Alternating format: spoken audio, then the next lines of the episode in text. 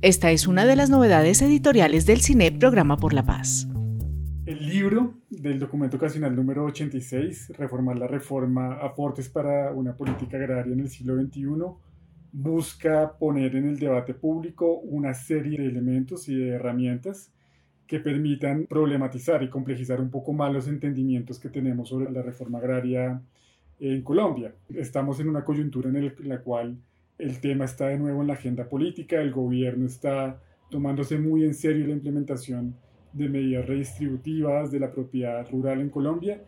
y la pregunta que nosotros nos formulamos con esta publicación es si las herramientas y el marco de política pública vigente para redistribuir las tierras rurales en Colombia son lo suficientemente útiles para alcanzar los fines redistributivos que el gobierno ambiciosamente se ha trazado.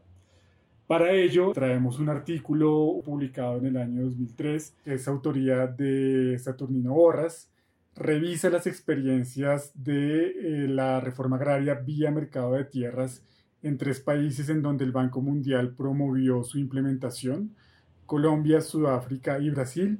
y muestra las limitaciones de esta política, que es la política vigente en Colombia. Básicamente, el modelo de reforma agraria en los años 90 transitó de un modelo impulsado directamente por el Estado,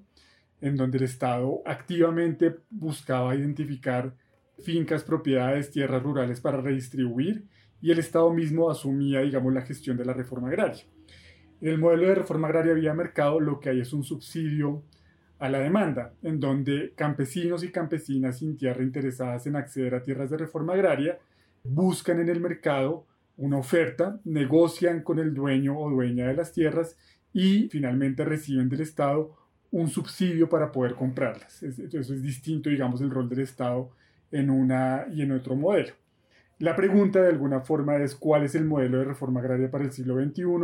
Claramente, digamos, el modelo de reforma agraria en Colombia, orientado por el Estado directamente,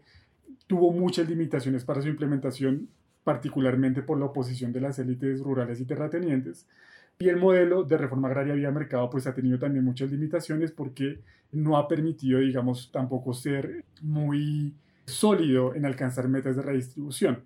Entonces la pregunta es, ¿qué podemos hacer entre esta tensión entre estos dos modelos? sobre todo en un contexto en el cual la reforma agraria ya no solamente es el proceso de redistribución, sino que tiene que atender a la crisis climática, a la soberanía alimentaria, a la producción de alimentos. Y en el libro vamos a encontrar varias alternativas para, digamos, volver a pensar nuevamente el modelo de reforma agraria vía mercado de tierras, que es el que existe y que el gobierno de alguna forma está implementando, pero desde otra perspectiva, desde una perspectiva donde el Estado recupere el control sobre el proceso de negociación de las propiedades y las tierras rurales, donde el Estado tiene una labor mucho más proactiva de acompañamiento, identificación de las tierras, donde el Estado hace presencia y donde el Estado también trata un poco de traer un poco más de balance entre estas dos partes, digamos, tan desiguales en las relaciones agrarias. Este texto, digamos, surge por la iniciativa de, una de las autoras de traducir el texto de Saturnino Borras, como lo he dicho, es un texto del año 2003 pero por la vigencia, digamos, del texto y la importancia y la relevancia para el contexto colombiano, decidimos traducirlo y buscamos tener voces expertas que desde diferentes puntos de vista pudieran entablar un diálogo con lo que el texto dijo hace ya 20 años. Entonces, por eso tenemos una introducción que es autoría de mi parte, de Sergio Coronada como investigador del CINET.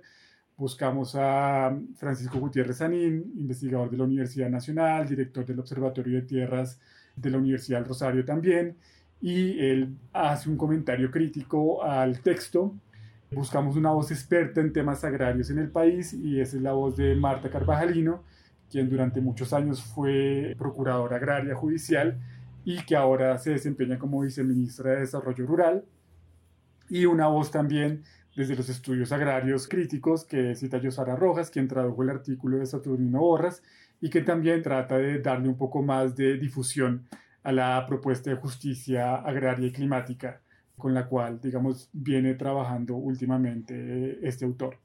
Y así se compuso este texto. Sale, digamos, un poco de la iniciativa y de los diálogos que hemos realizado acá en CINEP sobre el tema agrario, donde todos estos autoras y autores han participado y buscamos de alguna forma incidir en el debate nacional sobre la reforma agraria con este insumo. El Instituto Colombo Alemán para la Paz Capaz ha sido un aliado del CINEP en otros proyectos editoriales.